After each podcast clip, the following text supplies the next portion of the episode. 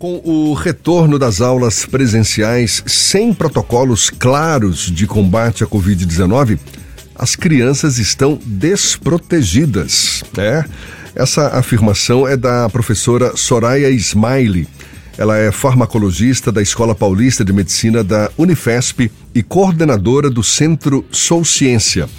A, a POSP, que é o Sindicato dos Professores do Ensino Oficial do Estado de São Paulo, por exemplo, já contabilizou mais de 360 casos da doença em 55 escolas desde o retorno das aulas presenciais. E o crescimento entre os estudantes, crescimento dos casos de infecção, claro, é uma preocupação em todo o país. A gente fala mais sobre o assunto e conversa agora com a farmacologista da Unifesp, coordenadora do Centro Sou Ciência, a professora Soraya Smiley. Um prazer tê-la aqui conosco. Muito obrigado por aceitar o nosso convite. Seja bem-vinda. Bom, Bom dia. dia. Eu que agradeço, Jefferson. Muito obrigada. Bom dia a todos vocês, todos os ouvintes. Imagino que é o tipo da informação ou da afirmação que muita gente não deseja ouvir, mas é algo constatado mesmo já, além desses casos já é, é, diagnosticados. É um perigo que as crianças estão correndo agora com o retorno das aulas presenciais e sem protocolos claros, como a gente teve né, no, no, nos momentos mais críticos da pandemia. Qual é a avaliação que a senhora faz? Bem, é, é um momento bastante delicado, porque nós é, iniciamos as vacinações é, no ano passado. Nós temos diferentes vacinas, vacinas que, com o tempo né, de vacinação, nós já temos algumas vacinas uh, que já têm mais de seis meses. Então, pessoas com mais de seis meses de, de vacinados é, de vacinadas estão certamente com um pouco menos de proteção do que as pessoas que é, são vacinadas eu, é, com dois, três meses, né? E quando eu falo vacinado é, e vacinada, é, estamos falando das duas doses pelo menos, mas também da dose de reforço, que é a terceira, chamada terceira dose. Essa terceira dose, é, neste momento, é muito importante, porque é, muitas pessoas não foram tomar, né? então elas já estão há mais de seis meses é, vacinadas com a primeira e a segunda dose, então o nível de anticorpos é, pode ter baixado, é, e essa terceira dose ela é importante para combatermos a variante Ômicron, que é a variante do coronavírus que está predominando, é, principalmente agora, é, nesse, desde o início deste ano. Né? Na verdade, nós já temos até mais de uma Ômicron. É, tem a Ômicron 2, a 3, a 4, nós estamos na 4 agora. Né? É, ela é que está predominando, a BA4. Então, é, estas uh, variantes do coronavírus, são muito transmissíveis. E outro problema que está acontecendo é a retirada das máscaras. Então, houve uma flexibilização muito grande é, em pouco tempo, e com os níveis de anticorpos, como eu mencionei, de, das pessoas que já estão vacinadas há mais de seis meses, é, com os níveis mais baixos do que há três meses, há quatro meses atrás. Então, certamente, nós acabamos tendo um, é, alguns surtos, ou muitos surtos, principalmente em escolas, é, e isso ocorre também porque as crianças, na maioria das vezes, são assintomáticas, né?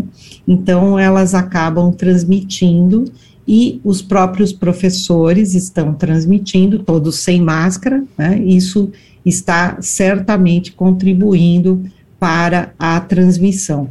É, o ideal seria que as pessoas não tivessem retirado as máscaras, e por isso nós do Sou Ciência criamos um indicador, né, que nós gostaríamos que os gestores municipais, estaduais, alguns estados já assumiram esse indicador, como o estado do Espírito Santo, é, em que, uh, dependendo do número de casos, conforme aumenta o número de casos, é, você atinge um certo nível e aí coloca a máscara, quer dizer, é, traz a máscara de volta por um determinado período, é, enquanto estiver com aquela alta de número de casos naquele local.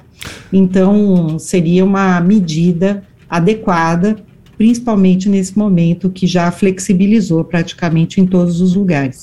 A gente já tem visto algumas escolas em São Paulo, em outros estados, inclusive aqui mesmo em Salvador, é, exigindo de novo não é, a manutenção do, do, do, uso obrigatório das máscaras em ambientes internos, grande parte também cobrando o esquema vacinal completo de estudantes, professores, técnicos. Agora, o, o, o que mais fazer? Num momento como esse, em que a gente também percebe grande parte das pessoas sem máscaras, porque não está sendo mais obrigatório. Para os pais que têm seus pequenos nas escolas, Quais outros cuidados? É a retomada daqueles cuidados iniciais que foram tão divulgados na época? Ou há algo a mais a ser feito? Bem, é, é, nós, nós sabemos né, que todos nós estamos muito cansados desta situação, porque já, nós já estamos há dois anos com a pandemia é, muito a sociedade toda gostaria de ter já é, terminado isso, ou pelo menos é, tido alguma, alguma situação um pouco mais estável, né? Porque o que acontece é que nós estamos tendo ondas, né? Pequenas, outras maiores, e fica sempre aquela incerteza, aquela insegurança. Então, uh, no momento, uh, eu sei do cansaço de todos, mas no momento não temos muito o que fazer.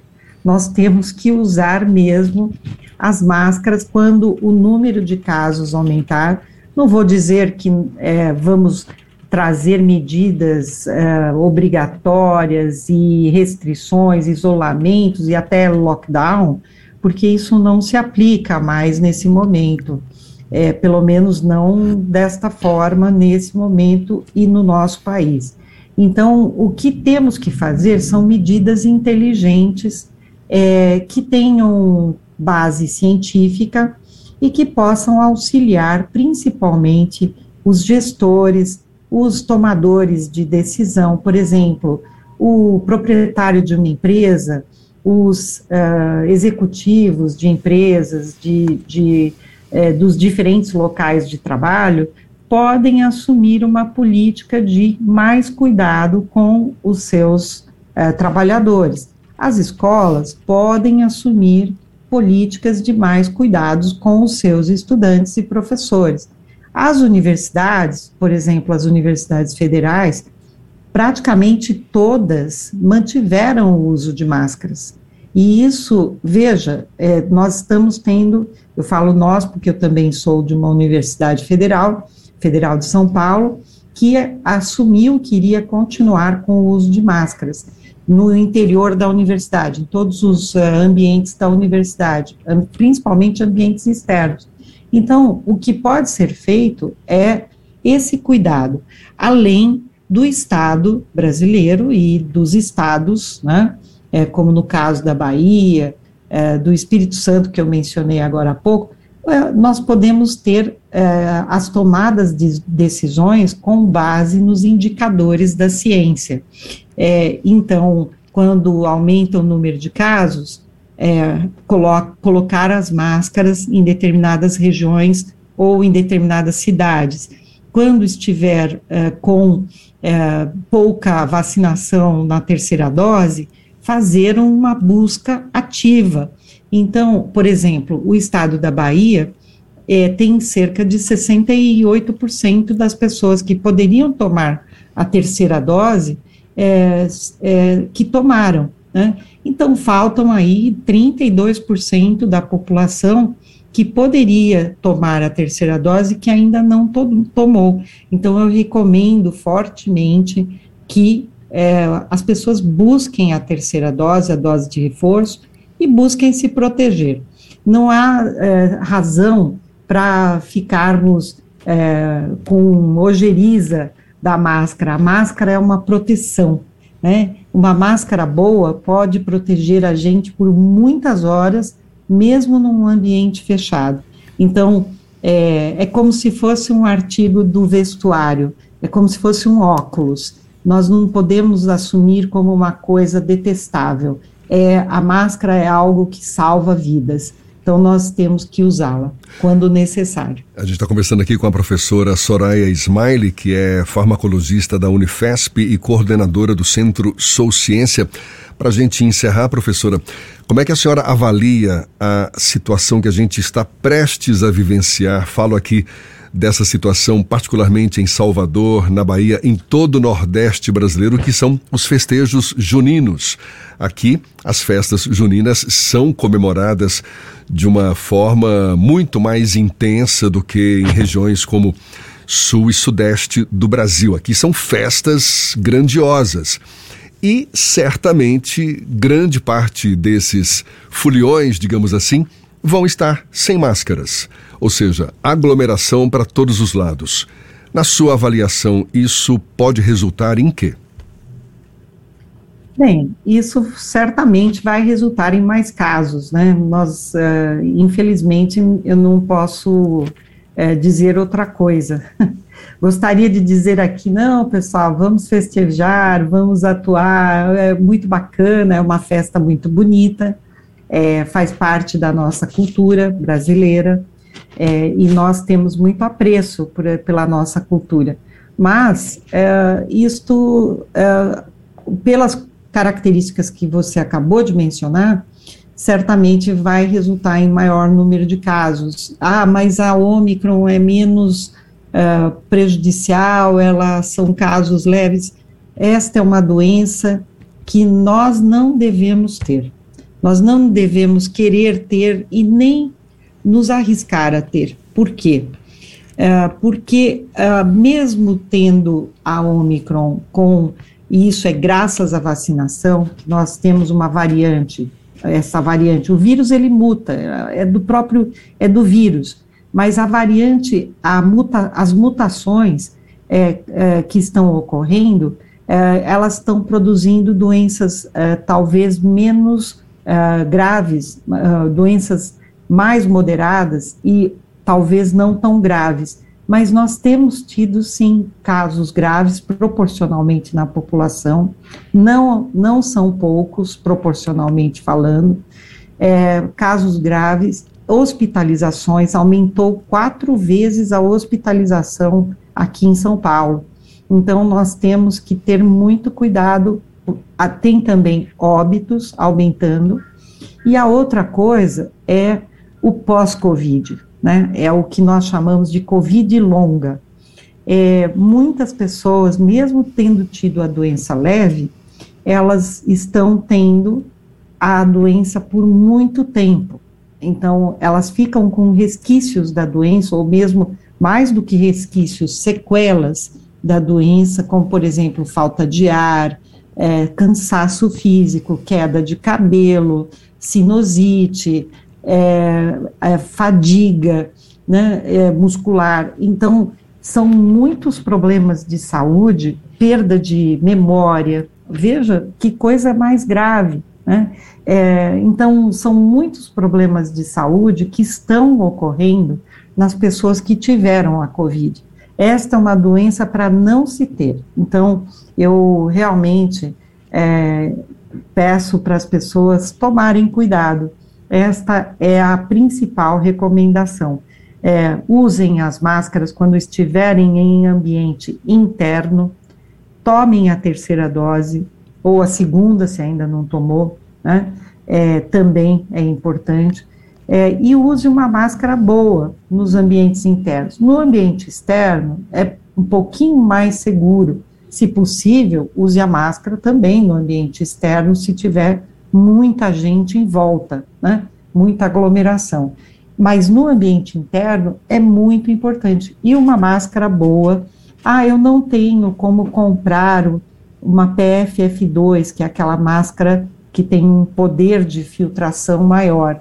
É, então, use uma máscara cirúrgica por baixo e uma máscara de pano por cima, que é possível proteger mais de 80% de, é, da chance de ter, de adquirir, de, de ter a transmissão do coronavírus. Então, é, se cuidem e vamos torcer para que as festas é, não, não tenham tantas transmissões, mas principalmente vamos ajudar né, a, a não termos a transmissão usando as máscaras e as vacinações e, no, na medida do possível, não evitar, é, ou seja, não ter tanta aglomeração, evitar as aglomerações. É, como eu falei no início da nossa conversa, informação que talvez muita gente prefira não ouvir, mas a gente ainda está na pandemia, o perigo ainda bate na porta, o cuidado ainda é necessário.